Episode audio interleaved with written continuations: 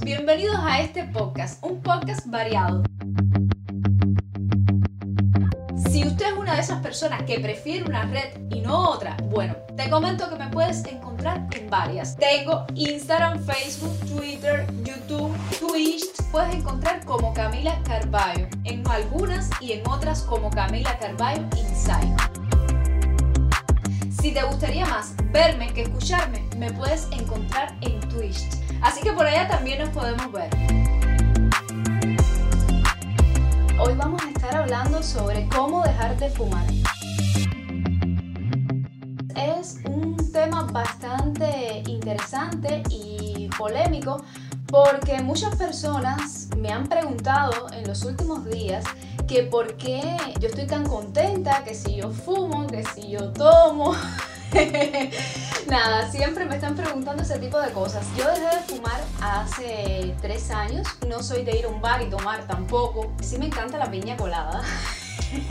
Yo creo que, que, es mi favorita. Voy a, a decirte lo que pienso respecto al tema y espero que este tema te ayude a ti o, o a otra persona para que puedan dejar de fumar. Lo primero es que este video no es para decirte, deja de fumar, no puedes fumar. No, usted va a fumar hasta que usted entienda que es el momento de dejar de fumar. Muchas personas dicen, no, porque fulano fuma y no debe de fumar. Cuanto más le digas a una persona que deje de fumar, más deseos le van a dar. Porque es lo prohibido, porque lo prohibido gusta. Y, y eso es inevitable. El cine ha influido en esto porque uno piensa, digamos, en personajes tan famosos como, por ejemplo, Mia Wars en Pulp Fiction o Bogart en Casablanca o a ver qué otro ejemplo pudiera poner en James Bond. Todos estos personajes fuman y son atractivos. De hecho, eso fue una de las motivaciones. Bueno, no esos personajes, yo tuve otras motivaciones para fumar que lo veía como algo sensual, atractivo. Tenía 16 años y yo decía, bueno, me quiero ver linda, atractiva.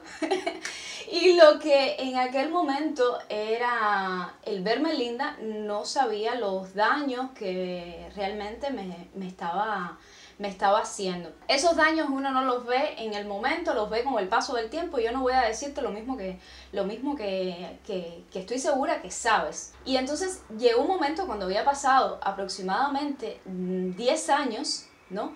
Y yo me dije, bueno, ok, ya este es el momento en el que yo quiero dejar de fumar porque no me gusta como me veo, estoy demasiado delgada, no me gusta el olor, no me gusta estar en un lugar pendiente a, un cigarro, a no tener el cigarro y entrar en un estado de desesperación por un cigarro. Yo necesito dejar de fumar. Eso era lo que yo me decía. Ah, y la economía, por supuesto, porque aquí van dos cosas también, la salud y la economía. Y yo me decía, pero ¿cómo lo hago? ¿Cómo lo hago?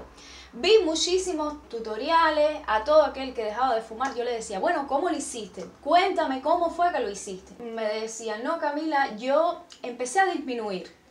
Si me fumaba 10 cigarros al día, fumaba después 7, después 6 y así iba disminuyendo. Yo probé ese método y no, no me funcionaba. Probé también el método de tener algo en la boca o sea, un palito, algo que me diera esa sensación, tampoco. Alguien me dijo, no, Camila, utiliza un cigarro y tenlo apagado el día entero, encima de ti. Y realmente no funcionaba, no funcionaba. Y decía, pero bueno, ¿qué es? Yo siento que estoy enamorada del cigarro porque es algo como que te enamoras de esa persona y tú dices, bueno, estoy enamorada de ti, te entrego mi corazón, pero no me puedo separar, no, no tengo fuerza para dejarlo. Un buen día me levanté y dije, no voy a fumar más. Así lo hice durante dos años aproximadamente. Y un buen día dije, voy a fumar de nuevo. Y fumé. Después lo volví a dejar y mm, lo dejé por otro año más. O sea, primero fueron dos años, después un año y un buen día volví de nuevo a fumar. O sea, era ya era la segunda, eh, o sea, la tercera vez que volvía de nuevo con, con el cigarro. Y yo decía, necesito realmente una motivación, algo que me lleve a dejar de fumar. ¿Qué puedo hacer? Había algo que yo quería lograr. Yo creo en el universo, no pertenezco a ninguna religión, no la practico, aunque no vaya a la iglesia, porque a veces, a veces uno no va a la iglesia, pero siente mm, determinadas cosas y practica determinadas cosas aunque no vayas a, a la iglesia. Yo no, mm, no, no practico ninguna religión y creo en el universo. E, e, esa es mi, mi religión, si se puede decir.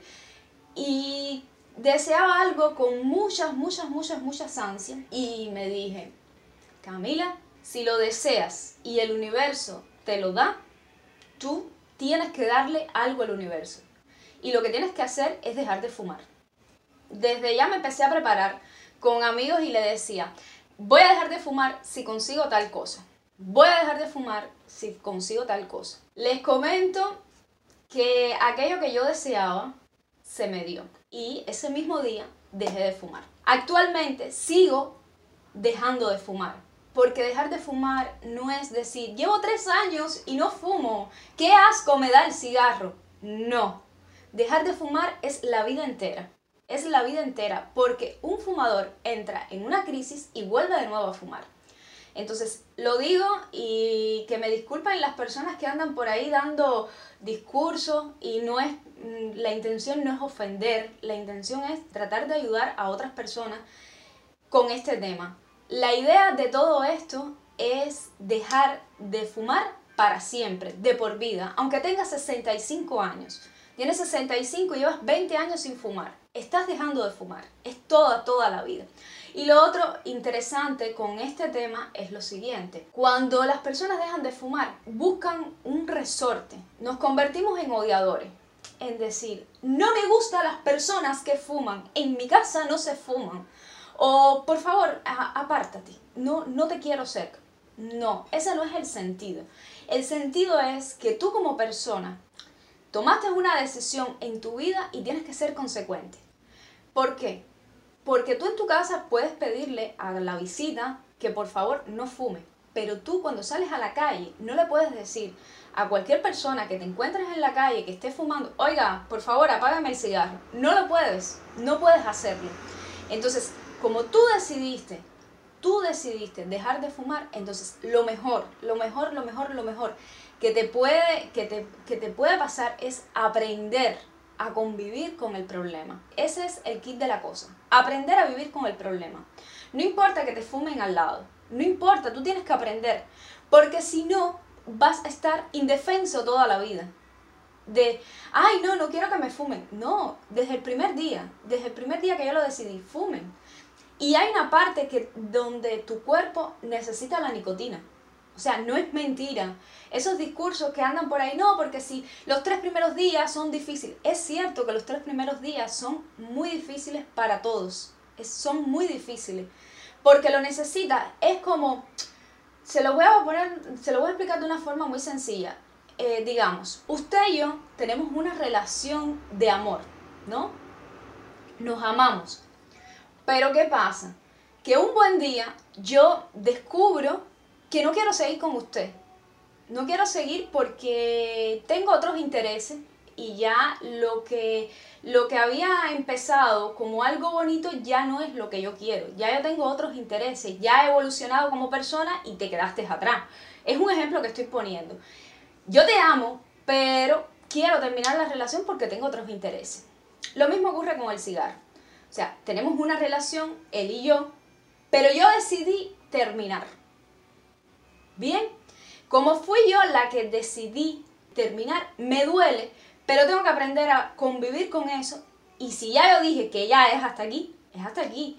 Yo espero que alguna de estas cosas que les estoy, que les estoy comentando les sirva en, en, su... Si hay algún fumador de verdad que les sirva o si hay alguien que tiene un amigo que le comente sobre el tema y que no le insistan.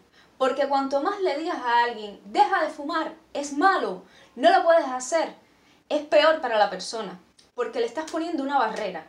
La persona, el que esté fumando ahora, que, que lo haga por voluntad, que, no escuche discursos de eh, deja de fumar, deja. No, lo más importante es que usted se diga a sí mismo, este es el momento en el que yo voy a dejar de fumar. Este es el momento, no es otro. Esta es la tercera vez que yo lo dejo y espero y cada vez me convenzo más de no querer hacerlo. Es un, depende mucho de la voluntad que tenga la persona, pero no dejo de reconocer que hay personas que lo han dejado 20 años y, y fuman. De hecho, estoy casi segura que si usted tiene un problema que ojalá nunca, nunca le ocurra, va a un médico y le dice que debe dejar de fumar porque le queda, digamos, 15 días de vida, usted lo deja.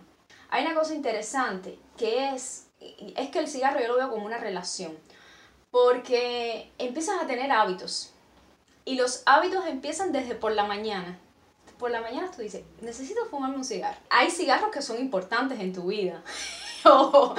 el cigarro de por la mañana, el de el almuerzo, antes o después del almuerzo, depende. El de antes de bañarte, antes de comer, mm, bueno, antes de tener sexo y antes de dormir. Y después el de al otro día de por la mañana. Cuando te van quitando estos cigarros que son como los puntos importantes en, en, tu vida, tú dices, bueno, es que, es que lo extraño. Y ahí es donde viene la relación. Eh, lo que les estaba explicando de la relación amor-odio. No, bueno, nunca usé la palabra amor-odio, pero sí, es como una relación que tú dices, bueno, ¿Cómo termino? ¿Cómo termino si te amo? Ese es el tema, ¿no? ¿Cómo termino si te amo? ¿Cómo termino si me gusta fumar? ¿Cómo lo hago? Y al final uno, yo misma me digo, ¿qué, eh, ¿qué sentido tiene? Eh, yo fumo, pero no es comida, no sé, no es una piscina donde eh, yo sé que estoy haciendo ejercicio y algo me, da, me produce. Es un placer que está así, es un placer, no sé, no es por ejemplo alcohol, que sé que en algún momento me voy a reír y después voy a vomitar. no sé, que es, diferente. La cuestión es que yo lo que les estoy comentando, lo que les comenté es mi experiencia. Nadie, por mucho que, que las personas digan, incluso a veces uno tiene una pareja y uno le dice, no me gusta que fumes, no quiero que fumes. Y al final la, eh, la persona va a fumar escondido, después va a se lava la boca, no sé qué, y, y lo va a hacer lo va a seguir haciendo. Cuanto más prohíbas algo, más gusta. Y creo que lo más importante es la voluntad que tenga la persona. De decir, yo voy a dejar de fumar y, y punto. Lo quiero hacer. Pero lo primero, primero, antes de llegar a ese paso, es que estés convencido. Que estés convencido y, y no hacerlo tres días porque te empiezas a perder el respeto. O sea, hay un momento en el que uno como persona uno dice, bueno, al final yo soy mi dueño y yo voy a hacer lo que yo quiera. Pero si tú dices que vas a hacer algo y no lo haces, te empiezas a faltar el respeto. No verlo como una imposición, no, no imponerse, no, no. Y cuando les decía también lo de faltarse el respeto, era lo mismo que yo les he explicado con el gimnasio. A ver, yo para estar sentada acá y explicarle todos estos temas, los explico desde mí, yo no tengo moral para decirles, vamos a hacer ejercicios y yo me voy a convertir en una, en una atleta, no porque no tengo la fuerza. De hecho, yo he probado un montón de cosas con los ejercicios y ya yo siento que ya me falta el respeto a mí misma. Y es muy duro y a mí me duele. He probado con varios, con varios gimnasios y tiene que ver en cierta medida con todo este tema he probado con varios gimnasios. A principio decía, no, porque estoy en un gimnasio de los pobres y yo quiero un gimnasio que sea un poquito más caro, porque aquí no están los equipos que yo necesito para entrenar y no sé qué. Primero empecé con un gimnasio que era por allá por San Miguel, súper barato. Yo estoy hablando que este trauma yo lo tengo mm, de hace como 7, 8 años con lo de gimnasio. Siempre yo sé que el ejercicio es saludable, que, mm, bueno, el cuerpo se pone hermoso. Yo conozco todas esas cosas. Y entonces estaba en aquel gimnasio y decía, no, es, es el gimnasio. Después me pagué uno más caro y mm, todo fluyó excelente. Dos meses, ya el tercer mes me empecé a faltar el respeto. Digo, ay no, hoy estoy cansada, hoy no voy. Después a la semana volví de nuevo. Ay, no, hoy, ay, que va, me duele la columna, no voy. Y la cuestión es que siempre me inventaba algo para no ir al gimnasio. Incluso yo decía, bueno, si me pago un gimnasio caro, como yo soy la que me lo estoy pagando, a mí me duele gastar el dinero en un gimnasio y no ir. no fluyó, no sirvió. Digo, ah, ya yo sé qué es lo que me pasa. Que no me gusta, no me gusta estar en un lugar encerrada. Debe de ser eso. Voy a buscar gimnasio al aire libre. Me voy a correr por el malecón. Tres días. Tres días, cuatro días. Me falta el respeto. Después de eso digo, ya sé, yo lo que necesito es tener el control de mi tiempo. Yo voy a buscar algo que no me robe tanto tiempo, porque también ir al malecón me robaba como una hora y media. O sea, iba caminando hasta la, hasta la punta y después regresaba. Digo, no, me estoy faltando el respeto. No lo estoy haciendo. Voy a hacer algo mejor que eso. Voy a buscar una aplicación que antes de bañarme, todos los días de mi vida me tengo que bañar. No soy como golondrina, que golondrina lleva, creo que eh, ella dice que desde diciembre está sin bañarse. no sé, bueno, no sé bien lo de golondrina, pero ella lleva una pila de días sin bañarse. Digo, bueno, voy a hacer los ejercicios antes de bañarme con una aplicación. La aplicación me sonaba como a las 7 y media de la noche aproximadamente. Y yo feliz y contenta con mi aplicación a hacer ejercicio.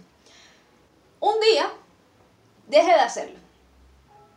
Digo, ay, no, hoy estoy cansada. Después a la semana, dos días dejé de hacerlo.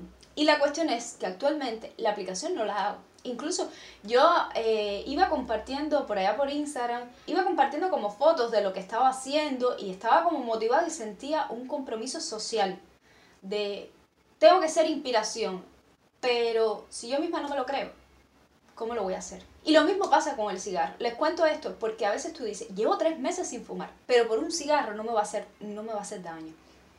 Es mentira. Tienes que dejarlo definitivo.